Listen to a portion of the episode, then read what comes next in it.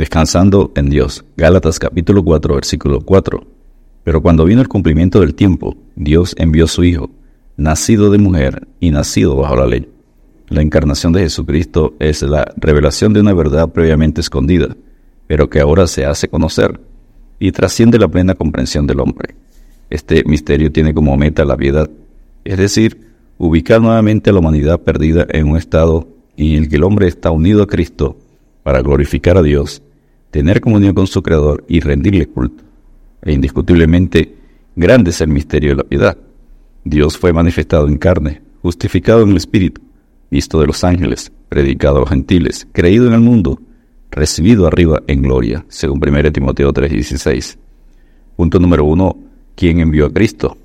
Miqueas 5:2 dice, de ti me saldrá. Afirma que Jesucristo no vino sin el permiso, autoridad, consentimiento y ayuda de su Padre. Fue enviado por el Padre para que fuera el Salvador de los hombres. Punto número 2. ¿Por qué nacería en Belén? En Miqueas 5.2 dice que en Belén sucedieron acontecimientos como la muerte de Raquel, Génesis 35, versículos 16 al 21, la historia de Noemí y Ruth, la cual sería la bisabuela del rey David, según Ruth 4, versículos 13 al 22. Nació David, a quien se le dio promesa de que su descendencia no tendría fin, es el pacto davídico, en 2 de Samuel, capítulo 7, versículos 12 al 16. Belén significa la casa del pan. Allí se le dio al hombre por primera vez el pan de vida. Él es el pan de su pueblo, de quien recibe su alimento. Declara en Juan 6:35, yo soy el pan de vida. El que a mí viene nunca tendrá hambre, y el que en mí cree no tendrá sed jamás.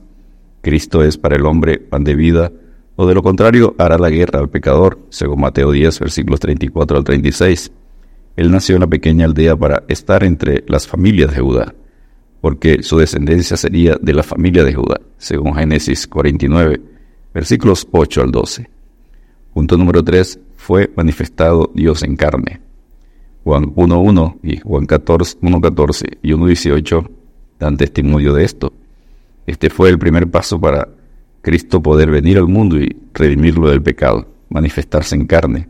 Esto es lo que se conoce teológicamente como la encarnación de Jesús. Encarnación es el acto de gracia mediante el cual Cristo tomó nuestra naturaleza humana y la unió con su divina persona, haciéndose hombre. Como enseña Juan 1.14, Jesús hizo hombre al nacer de una mujer virgen, como enseña Isaías 7.14, Isaías 9.6, Gálatas 4.4, Mateo 1.21 al 23, Lucas 1, versículos 31 al 35. Dios se hizo hombre, pobre y siervo para hacer por medio de su muerte muchos ricos espirituales, como enseña Efesios 1, versículos 3 al 14, Efesios 2, 6, Romanos 5, versículos 1 al 11, Segunda de Corintios 8, versículo 9 y Segunda de Corintios 9, versículo 9, Hebreos 2, 14. Enseña Segunda de Corintios 8, 9, porque ya conocéis la gracia de nuestro Señor Jesucristo, que por amor a vosotros se hizo pobre, siendo rico para que vosotros con su pobreza fueseis enriquecidos. Punto número 5. Razones de la encarnación. ¿Por qué la encarnación por el nacimiento virginal? Dios nunca hace nada sin un buen motivo. Y en este caso había por lo menos 14 razones para que se produjera la encarnación. Número 1 para glorificar al Padre, según Juan 13:31, Juan 14:13 y Juan 17:4. Número 2 para revelar al Dios invisible, según Juan 1:18. A Dios nadie le vio jamás. El unigénito Hijo, el que está en el seno del Padre, Él le ha dado a conocer. Número 3, para cumplir la profecía en Génesis 3.15. Número 4, para garantizar el pacto davídico del 2 Samuel 7, versículos 12 al 16. Lucas 1, versículos 31 al 33. Número 5, para hacer sacrificio por nuestros pecados, como enseña Hebreos 2.9. Hebreos 9.26, Hebreos 9.28, Hebreos 10, 10 y 10.12. Número 6 para reconciliar al hombre con Dios, como enseña 2 Corintios 5, versículos 18 y 19, Efesios 2, versículos 13 y 14 y Colosenses 1.20. Número 7 para proveer al creyente con un sumo sacerdote, como enseña Hebreos 2.17, Hebreos 3.1 y Hebreos 7.25. Número 8 para destruir al diablo y sus obras, según Hebreos 2, versículos 14 y 15, 1 Juan 3.8. Número 9 para escapar de la maldición histórica, según Romanos 5.12 y Romanos 5, versículos 17 al 21. Número 10 para sanar a los quebrantados de corazón, como enseña Lucas 4, 18.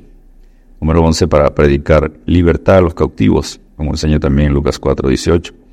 Número 12 para proclamar el año agradable del Señor, según Lucas 4:19.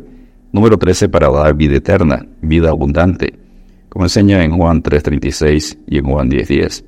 Y número 14 para proveer un ejemplo para los creyentes, como enseña el apóstol Pedro en 1 Pedro 2.21 y el apóstol Juan en 1 Juan 2.6.